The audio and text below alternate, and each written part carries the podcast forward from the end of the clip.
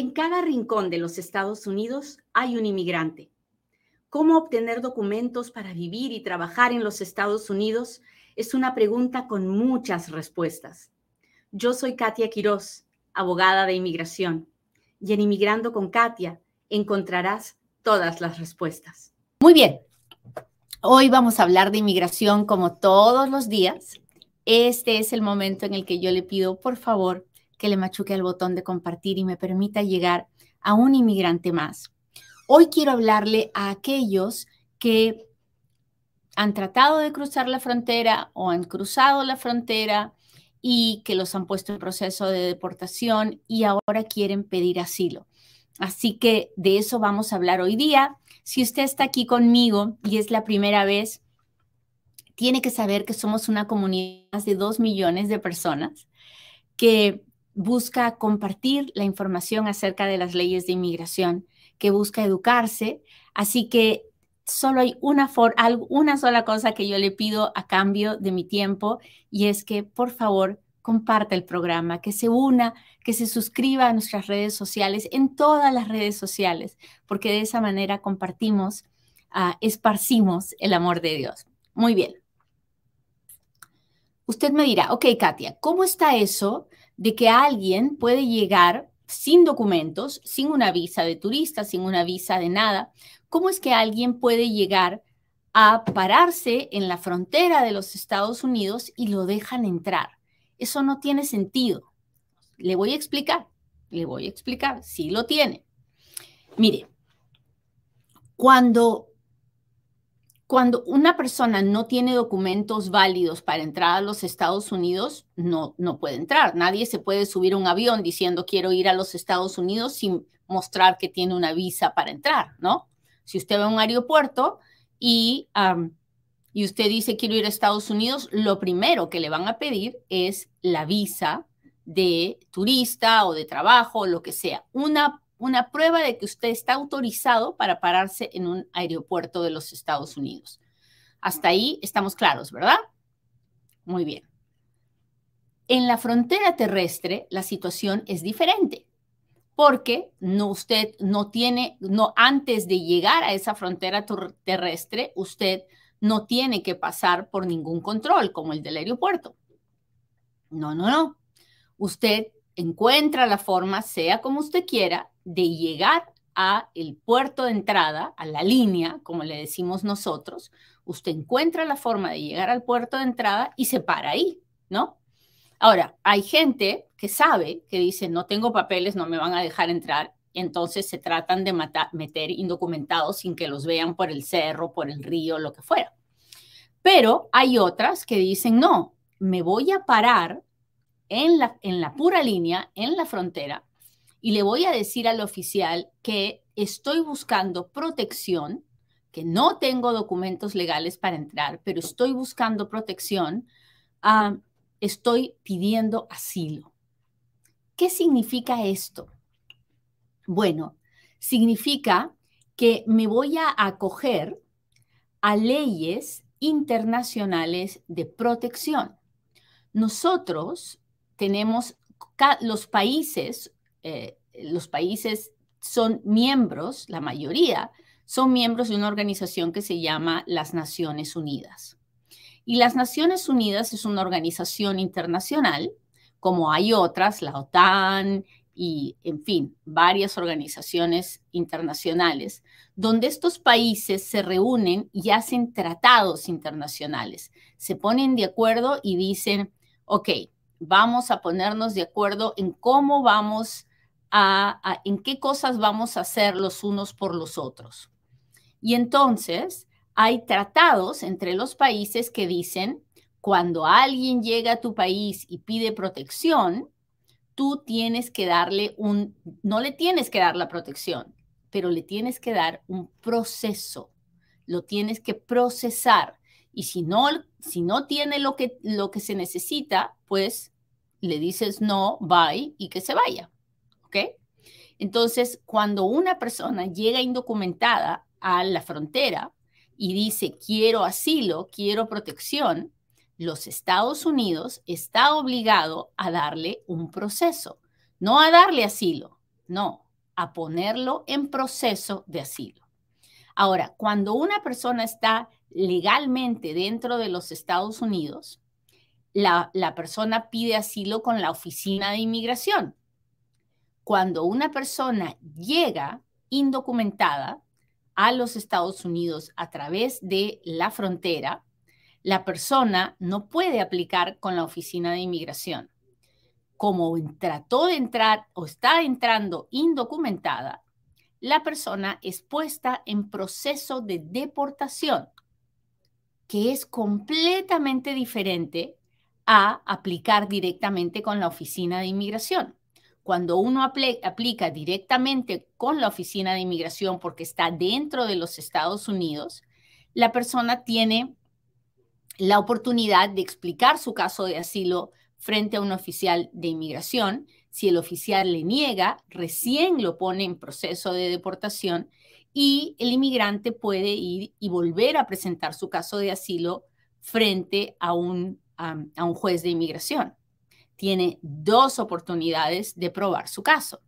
Pero cuando una persona viene cruzando la frontera indocumentado, la persona inmediatamente es puesta en proceso de deportación y solamente tiene una oportunidad.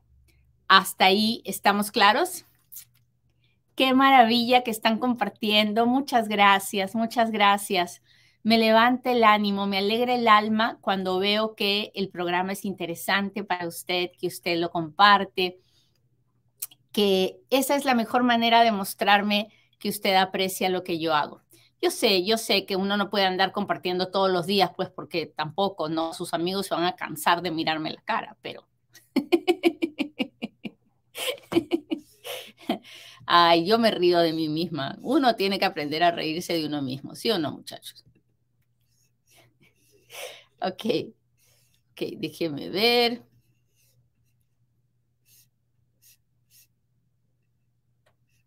Muy bien, muy bien, muy bien. Gracias a lo que me están escribiendo.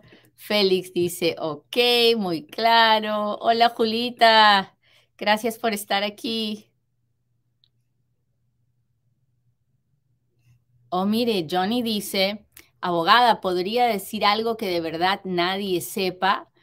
No, pues Johnny, eso sí que no lo sé pero si usted lo sabe todo, muchas gracias por estar aquí. Habla mucho de su humildad, porque alguien que ya lo sabe todo, pues no necesitaría estar aquí conmigo y sin embargo me acompaña. Muchas gracias. Muy bien, déjeme ver.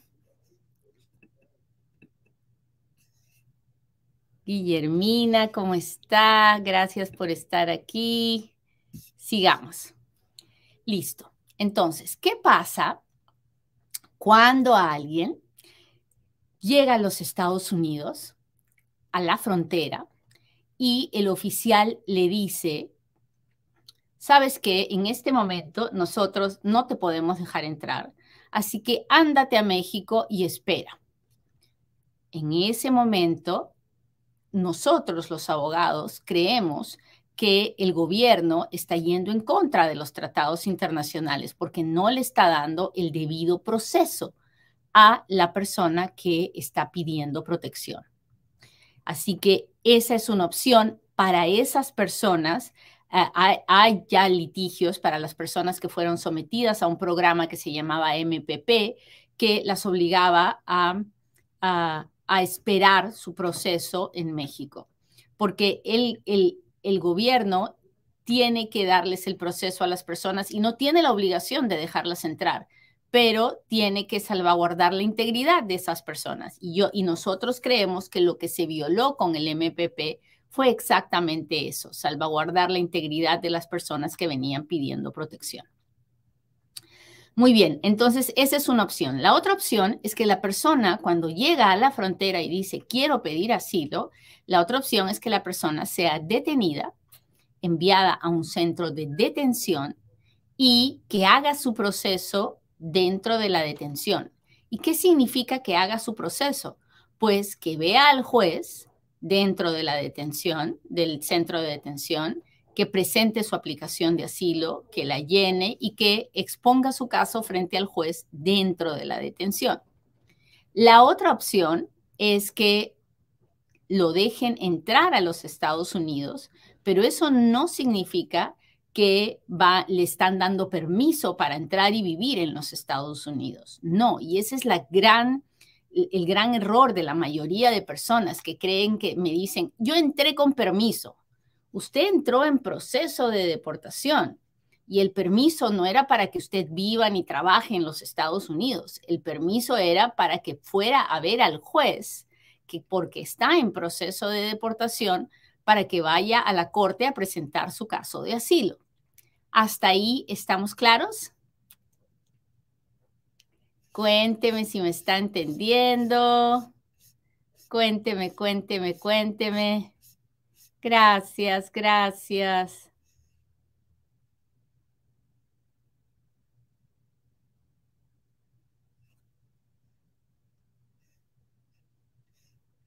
Gracias. Listo. Entonces ya hemos hablado de todas las cosas que pasan en la frontera cuando uno llega. Le pueden decir, no, lo siento, váyase a México.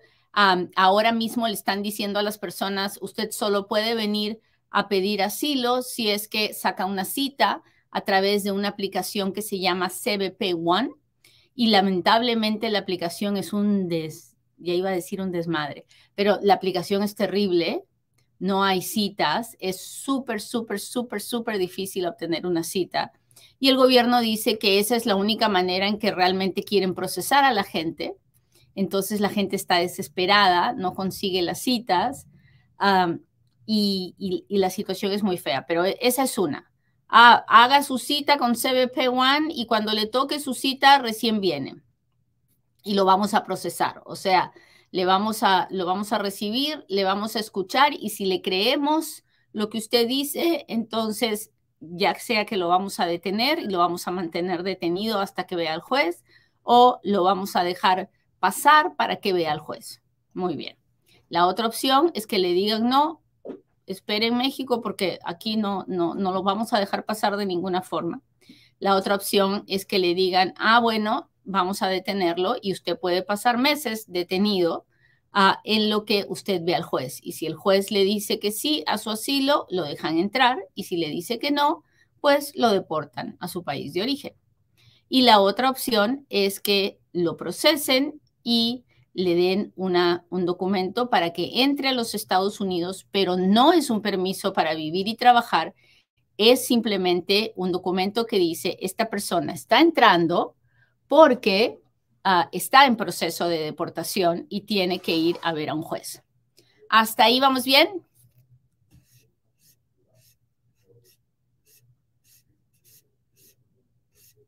Hola, hola. Hola, Janet. Gracias por estar aquí. Sigamos. ¿Qué cosa es la entrevista de miedo creíble? Ok.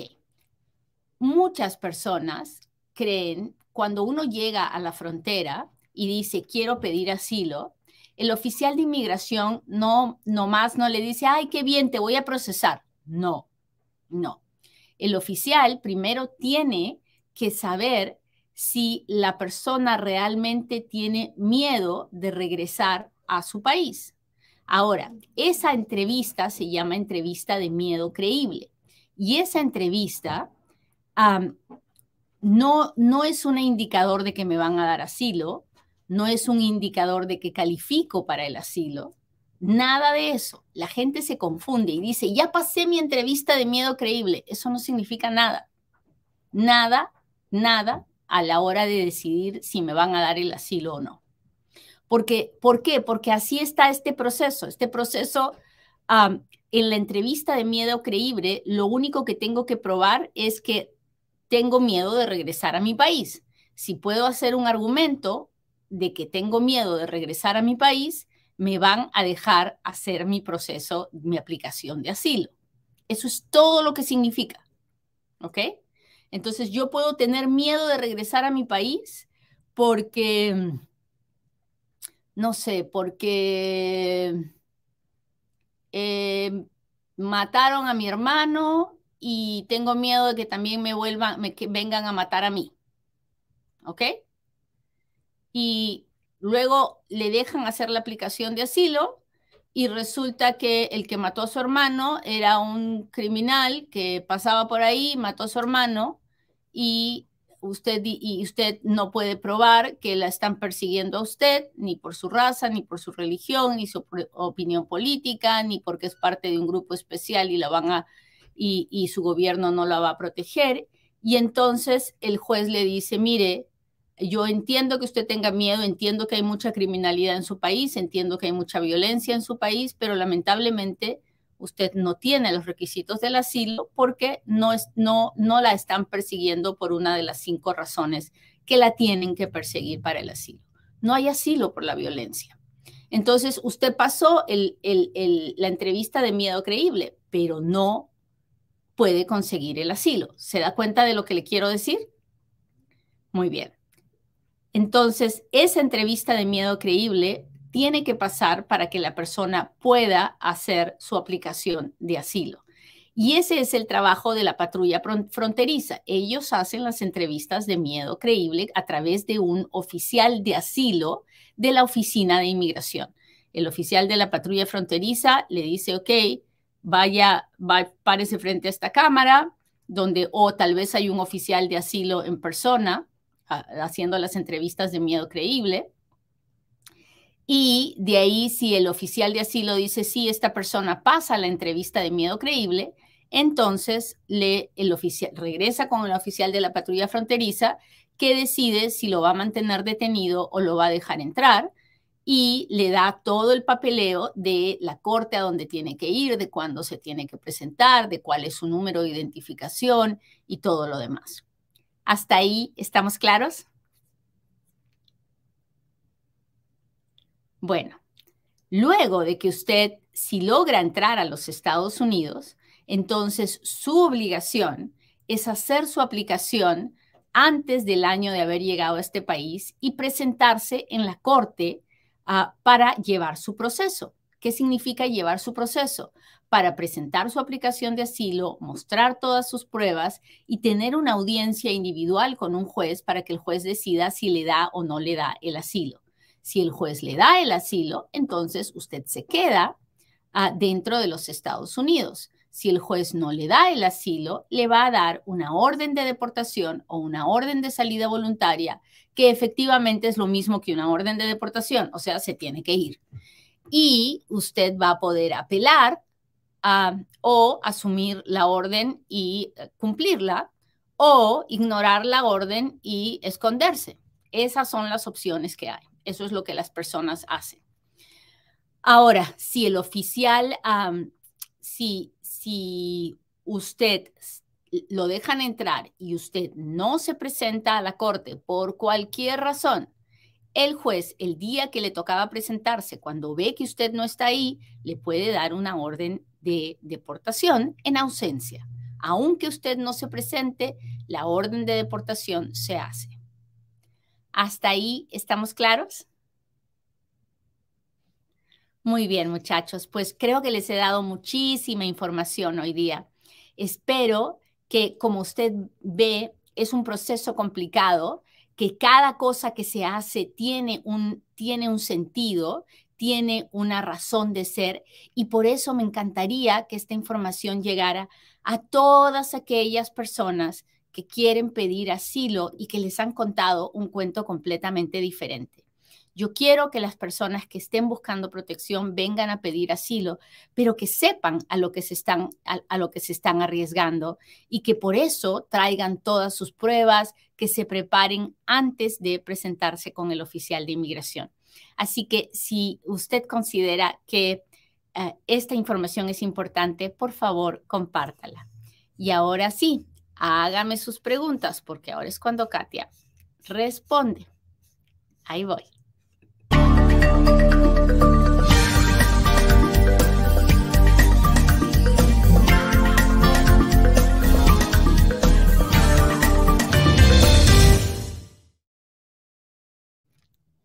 Listo. Veamos aquí porque veo que tengo varios, varios super chats, super stickers, a todos mis amigos que me mandan las estrellas, muchas gracias, muchas gracias. Mi gente de Instagram acá está también. Qué maravilla poder, poder verlos. Gracias. Janet, qué linda. Muchas gracias, muchas gracias. Déjenme ver. Mm. Ah, y usted dirá, ¿por qué no estás en la oficina, Katia? Estoy en el proyecto de ciudadanía de la Unión Culinaria. Es uno de los lugares donde yo trabajo todos los meses de forma gratuita desde hace casi 20 años y vengo aquí y doy consulta gratis a los clientes del proyecto de ciudadanía de la Unión Culinaria. Abogada, ¿cómo afecta el pedir asilo en la frontera a una petición familiar F2B? La verdad, no a la petición no le afecta nada. La petición sigue su curso, a la petición no le importa que usted haga una aplicación de asilo o no. Cada cosa son dos cosas completamente paralelas. A la aplicación de asilo la hace más débil, porque claro, usted dice, quiero pedir asilo, protección, no tengo a dónde ir, no tengo a dónde correr y no tengo otra alternativa, otra forma de arreglar. Y, el gobierno va a decir, no, sí tiene, usted tiene una petición y usted está esperando. Pero hay gente que ha obtenido asilo a, a pesar de tener peticiones familiares, claro que sí, porque la petición familiar, la F2B, demora cuchumil años, ¿no? Cuchumil es una es una expresión bien peruana, para el que no me entiende, quiere decir demora muchos años. Ah, y usted puede decir, sí, tendré mucho la petición, pero esa petición no me protege ahorita, yo necesito protección ahorita. Así que depende de cómo lo vaya a presentar su abogado. Eso es lo que estoy tratando de decir. Muy bien, déjeme ver, déjeme ver. Aquí vamos. Hola, hola. Yolanda Barreras, ¿cómo estás? Muchas gracias. Hola, Evelyn. Gracias, gracias. Porfa, ¿puede informarme cómo es el proceso para que mi novio ciudadano americano me pueda llevar y vivir legalmente? Bueno, tu novio puede hacer una petición de visa de novia que se llama K1, K de Katia 1. Y eh, es un proceso que va a demorar como un año, pero donde vas a poder ir a la embajada de tu país, te van a dar el, visado para que puedas entrar a los Estados Unidos y tienes 90 días para casarte después de que te den el visado para entrar. Quiero volver a Estados Unidos, me deportaron con castigo por cinco años por sospecha de trabajo, ¿qué puedo hacer?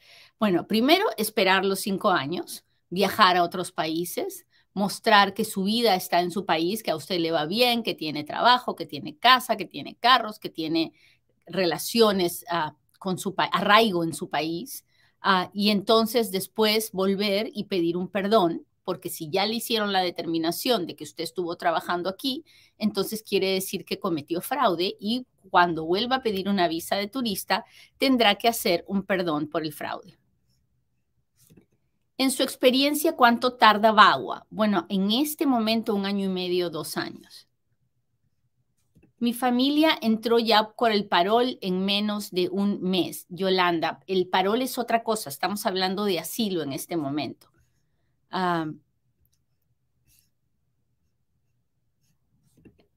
Abogada, ¿es bueno cerrar la corte o es malo? Soy cubana, entré con I-220A, vivo en Las Vegas. Pues cerrar una corte administrativamente significa que usted sigue en proceso de deportación, pero es bueno para un cubano si está intentando hacer ajuste cubano, aunque con el, I-220A todavía no podemos, por lo menos no a nivel nacional. Pero si usted me está hablando de terminar la el proceso de deportación, eso es muy bueno, porque quiere decir que ya sale fuera del proceso de deportación. Espero que tenga un buen abogado, Susel, por favorcito, busque un abogado.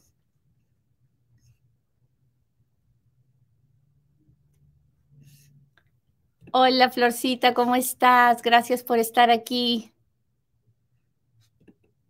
Hola, soy argentina, quiero hacerme residente a través de mis hijos norteamericanos.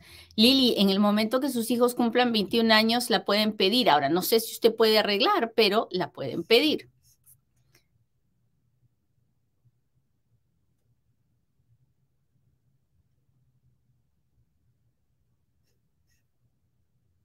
A ver, a ver, déjeme ver.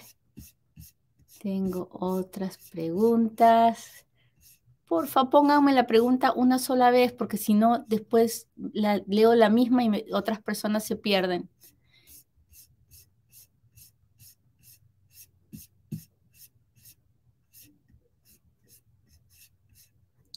Hola Basilio, ¿cómo está? Gracias por estar aquí. Gracias, gracias, gracias.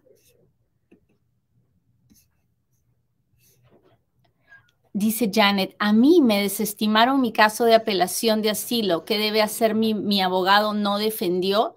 No, si, si usted presentó una aplicación, una apelación, su abogado la defendió, simplemente perdió. O sea, el juez no, no, no creyó que los argumentos de usted a través de su abogado eran ah, lo suficientemente buenos como para ganar su caso. Eso fue lo que pasó. Estoy casada con un cubano residente hace 10 años. ¿Puede él someter para para tengo una salida de deportación y volvió a entrar. No, en esos casos usted tiene que hablar con un abogado porque su esposo puede hacer una petición por usted, pero usted no puede arreglar, no porque su esposo no la pueda pedir, sino porque usted tiene una situación muy complicada, que es saber estar en violación de una orden de deportación. Sin embargo, pueden haber otras avenidas, pero usted tiene que hablar, hablar con un abogado en persona inmediatamente. Muy bien, muchachos, les agradezco mucho que me hayan acompañado. Le pido a Dios que hoy tengan un buen día, que puedan vivir sintiéndose amados, aun cuando las circunstancias sean difíciles y a partir del amor que sienten, poder vivir con alegría. Cuídense mucho, que pasen un lindo fin de semana. Bye.